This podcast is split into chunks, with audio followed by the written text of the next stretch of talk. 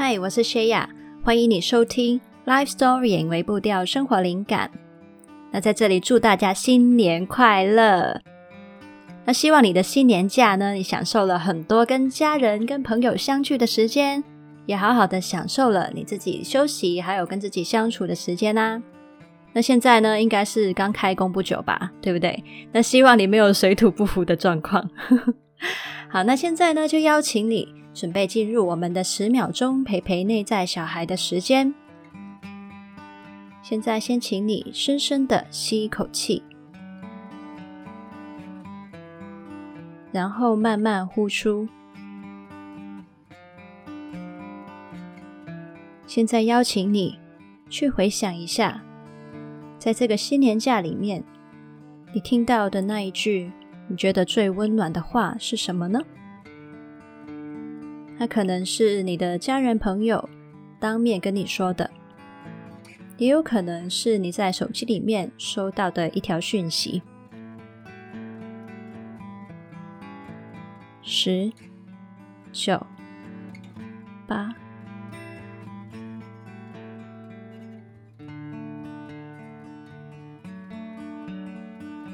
二、一、零。这句话对你来说，为什么那么重要呢？你的心会因为这样感到温暖，或许是因为你的内在小孩感受到被肯定、被重视、被爱、被安慰、被原谅。我也邀请你，可以额外再找一些时间空间，去好好回味一下这句话对你来说有什么意义。我相信在里面会有更多更多的宝藏等你发现。现在呢，请你再次的吸一口气，然后慢慢呼出。欢迎回到这里。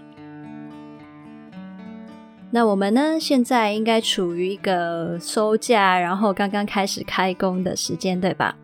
那所以呢，呃，今天的题目我觉得是一个蛮应景的题目，就是关于 work-life balance，工作生活平衡。那今天的题目就是崇尚 work-life balance 是救赎还是束缚呢？那我想要先问你自己哦，你是一个崇尚 work-life balance 的人吗？如果是的话，你觉得是什么原因让你觉得这件事情有那么重要呢？然后我也邀请你再想一下，你觉得通常是什么人会去追求 work-life balance 呢？我的话呢，我就想说，应该是一些工作的非常辛苦，然后觉得自己的生活被工作侵袭的人吧。那我猜应该比较少人会是因为自己。呃，我觉得太闲了，我要再做更多的工作，所以用到这个词语吧。所以呢，说到这个词呢，我们常常联想到的就是要为自己去设立一些时间跟心理的界限，然后防止工作凌驾于我们生活的一种保护机制。状况有点像是我们在开车的时候，有警报的机制提醒你，你超速喽，你超速喽。那这个时候呢，你就会放轻你的油门，或者是踩刹车，让你还能够保有比较健康的个人空间。那这个词呢，还为我们描述了另一些画面，其中一个就是一个天平的两端，分别放了工作还有生活。当有一边往上的时候，另一边就会注定往下，他们好像是处于一个对立的状态。另一个画面就是，你可以想象一下，你的人生就是一个固定大小的圆饼，那你呢，就只能在这个圆饼里面决定要怎么切，然后往哪一边分得多，哪一边分的少，去做一些取舍跟牺牲。那说到这里，我想问你一下哦，这样子的人生分配的方式或是想法，你觉得怎么样呢？你认同人生的分配就是这样子的状况吗？那我其实呢，也是曾经呃非常的崇尚 work-life balance 这一个概念，的确给了我很多的帮助。所以呢，我也依赖这套的思考模式蛮长的一段时间了。但是呢，到某一个点，我又觉得好像哪里怪怪的。那所以这一集呢，我就会跟你分享一下，他在什么时候成为了我们的救赎，然后还有我意识到他在什么层面上面可能成为了一些束缚。那希望这些观点呢，也能为你带来一些关于人生资源管理的思考，还有灵感吧。那我们先来说一下，到底在什么状况下，work-life balance 的思考会成为我们的救赎呢？那说起这个观念的出现呢、其实就是基于人的时间跟能量都是有限的，除非你就是一个富二代，或是本身就家里很有钱之类的，否则呢，工作赚钱就会是你维持生活的必须的一个部分，而非常可惜的是，呃，我们现在经历的工作文化可能有一些对我们来说蛮辛苦的地方，包括什么呢？就是有可能你的工作量已经大到你只有加班才能够完成得了，又甚至有一些工作环境是扭曲到你就算加班也永远完成不了你所有的工作。另外就是一些关于通讯科技的部分，因为现在呢的通讯实在太发达了，也就是说你在下班的时间还是随时可能收到你主管传给你的讯息，所以我们的工作跟休息的界限变得非常的模糊。那你可以想象一下，当你现在坐在一个很美的咖啡厅，然后再喝一杯很好喝的咖啡。然后还有跟你的朋友很开心的在聊天的时候，突然间你的手机就震动了。你看到你的主管传了讯息，告诉你说现在公司有急事要你帮忙。那这个时候呢，你可能就会在脑袋马上去想：哎，我到底要不要回这通讯息呢？我如果不回的话，他们会不会觉得我不负责任呢？那可是如果我回应的话，搞不好你的。假期就会提早结束，你要马上去做工作了。那不管你最后有没有决定要回复，嗯、你其实这个时候你的放假的心情已经被打断了嘛？可能你眼前的咖啡就不再那么好喝了，然后你跟朋友聊天的时候也不再那么专心了。更何况呢，在你挣扎一番之后，你可能最后还是决定，你跟朋友说一声不好意思，我要赶回去工作了。然后呢，你就很快的把那杯咖啡吞下去，也不知道在喝什么味道了。然后冲回家，打开电脑继续工作。那还有另外一种辛苦的状况，就是因为我们的文化里面呢、啊，还是很多人会觉得说老板最大，也就是说，在我们的公司主管还有我们员工之间的那种姿态有点不平等。很多时候，我们作为员工啊，就觉得我们很委屈，但是也只能乖乖的回应主管的要求。那不知道刚刚说到的这一些状况，有没有发生在你身上呢？如果有的话，真的是辛苦你了。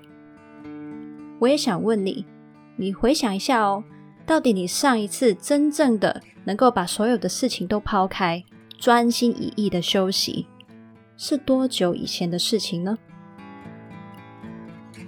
那当然，我非常的希望啊，最近的新年假你就有享受到这样子的时刻。但是如果没有的话，请你再往前推一点去回想，到底你专心休息的时候是多久以前的事情呢？那我希望你的答案不是以月计，甚至以年计吧。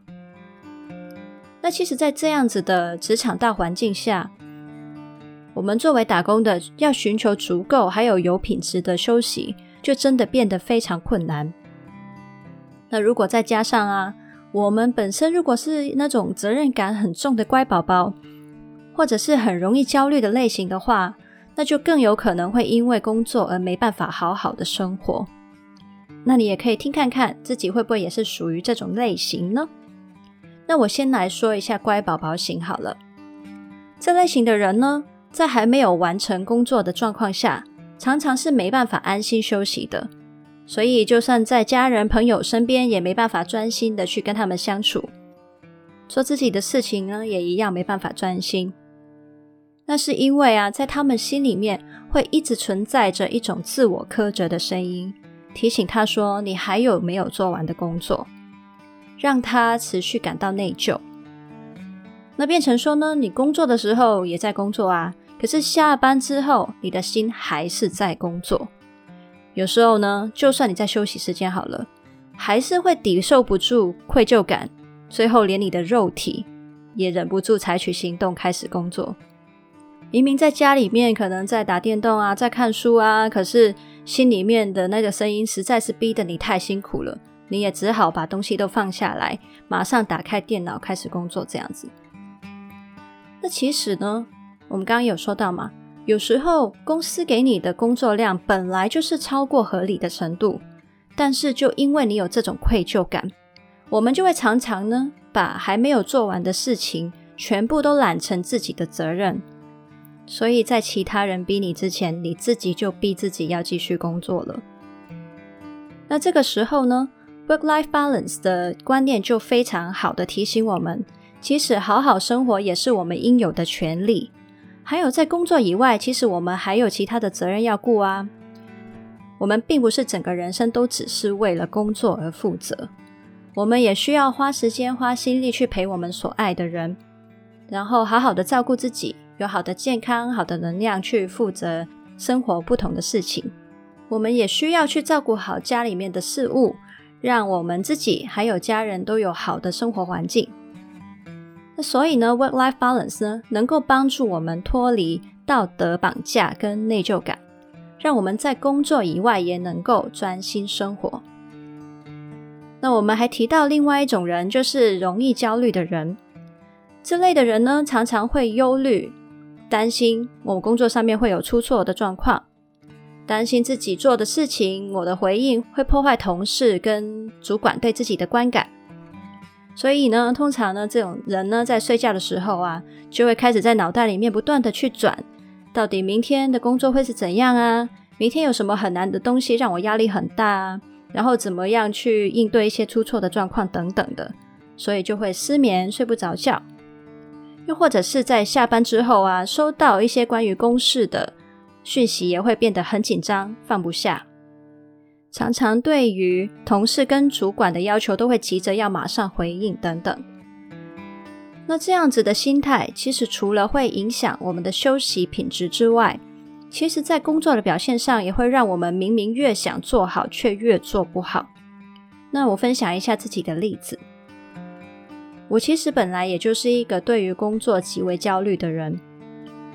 我在上班的时候，我的精神非常的紧绷。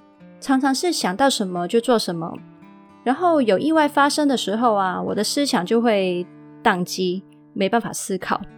因为常常呢，在预测一些事情的走向的时候，都会倾向于灾难化的去想一些很差的状况。但是呢，在结婚之后，我很自然的把重心放在家庭里面，我的工作态度呢，反而变得更轻松了。我也不再像以前一样会去加班工作。但是呢，我的主管还有所有的同事，不但没有因为这样而怪我，就说：“哎，你怎么就是结婚之后就不不顾工作了呢？”而是呢，他们觉得我变得更好相处，也更好合作，思考也变得更有弹性，我的整体的工作表现反而大大的提升。除了我的工作表现变好之外啊，更棒的好处是，其实以我自己个人来说，我也变得更快乐、更自信。而且也更享受跟同事之间的关系。那到底为什么会这样呢？不是我们重心放得越多，资源放得越多，越努力就会做得越好吗？那这个状况就可以说到压力对我们表现的影响了。那现在呢，我先邀请你可以先做一点想象，想象一下你眼前呢有一个 XY 轴的平面图，横轴 X 轴呢是指压力的程度。然后纵轴 Y 轴是指你的工作表现的程度。那在这个图表上面的线条呢，就会是一个倒 U 字形的，有点像一座山的一个形状。那从这个图表你可以观察得到，在一个高峰的左右边，其实就是在指压力太小跟压力太大的状况。左边压力太小，人呢就是会过得太安逸，然后欠缺进步。那右边压力太大，会让你的应对缺乏弹性跟创意，让其他人跟你相处的时候觉得很有压迫感，或者是呢，你会很难听得进去其他人给你的建议等等。但是如果你的压力程度是适中的话，你就可以到达倒 U 字型的最高点，让你发挥最佳的表现。所以呢，work-life balance 对于焦虑型的人来说呢，就是在告诉我们，你的工作表现要好，并不是要更努力的瞎忙，反而呢，放得开才会是解方。除了让你表现更好之外，还可以保护你自己的身心健康，还有生活的其他方面。那从刚刚这一些的点说来啊，就会觉得 work-life balance 这个观念真的对很多人来说很重要啊。那为什么我会说我觉得有哪里怪怪的呢？那这里呢，就要提到我上一份工作的经验了。那我想说呢，这份工作我真的非常的喜欢，也非常的好。包括有什么条件呢？就是公司他们其实蛮尊重员工的 work-life balance 的。而这一份工作呢，对我来说也非常的有意义。工作的性质我也非常的喜欢，主管呢也非常满意我的工作表现。然后我也很喜欢我身边的所有同事。那说起来，你就觉得哇，天哪，这根本就是一个梦想的工作，对吧？好，那这一切条件都那么好，但是奇怪的地方来喽。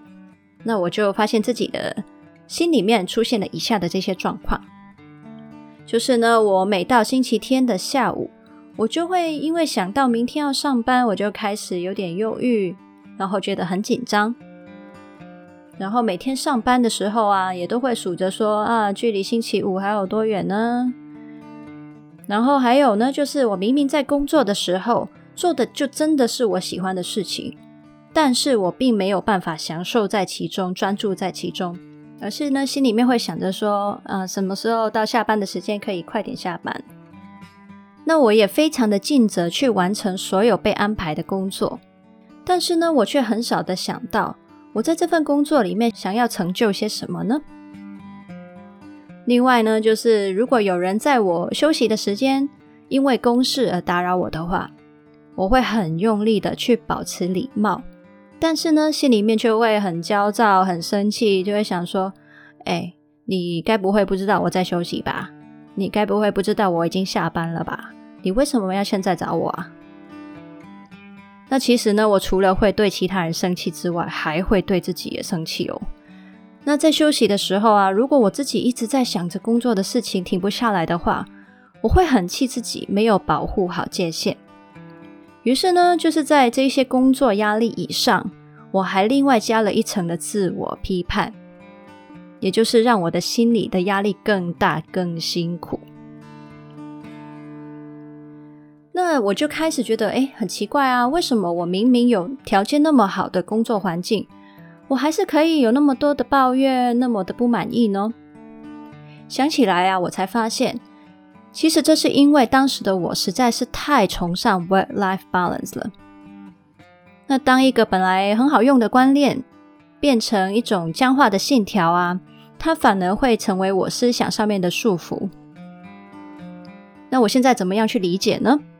那如果我们从 work-life balance 这个词去看工作跟生活的关系的话，其实我们的想法就会很容易把我们自己个人跟工作完全的分割开来。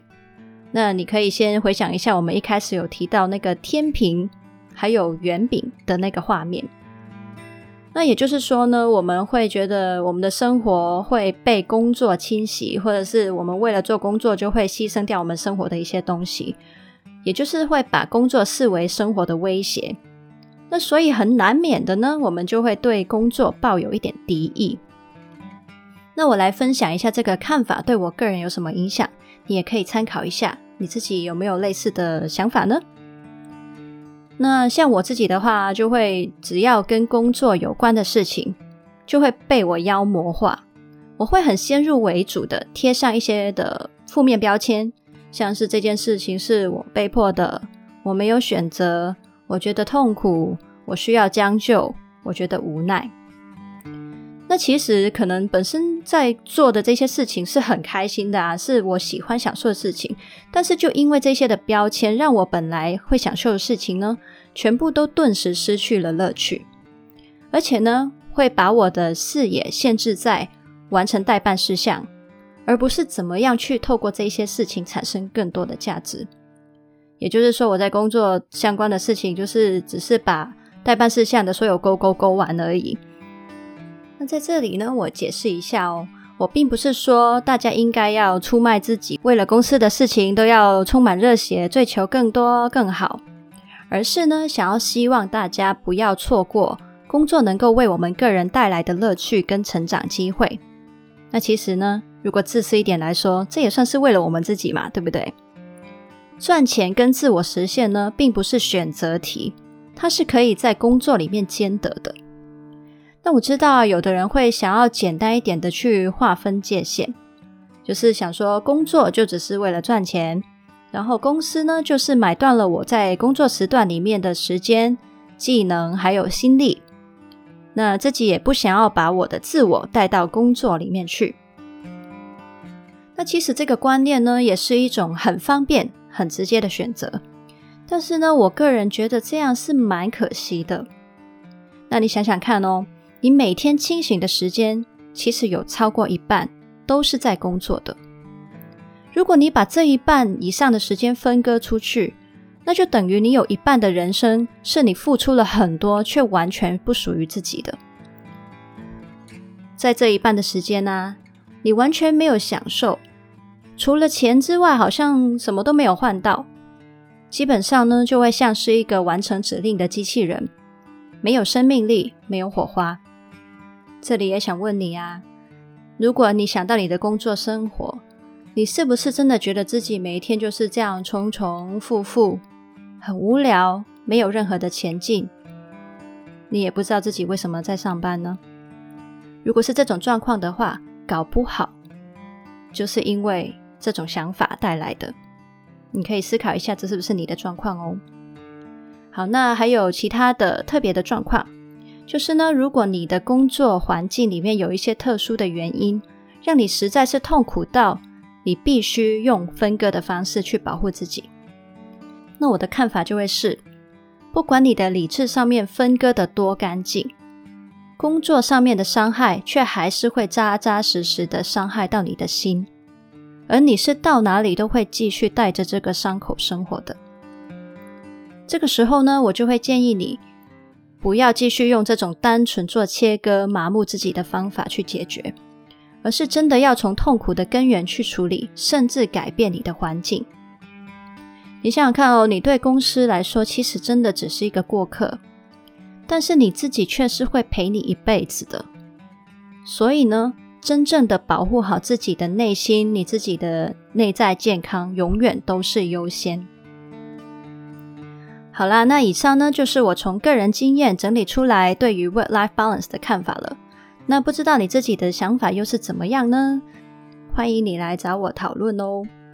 另外呢，今天有说到 work-life balance 的一些限制，那到底还有什么更好的人生资源管理的方法呢？那我会在下一集跟你分享一下我的看法。那记得要回来收听哦。那我相信呢，你应该也会有很棒的想法。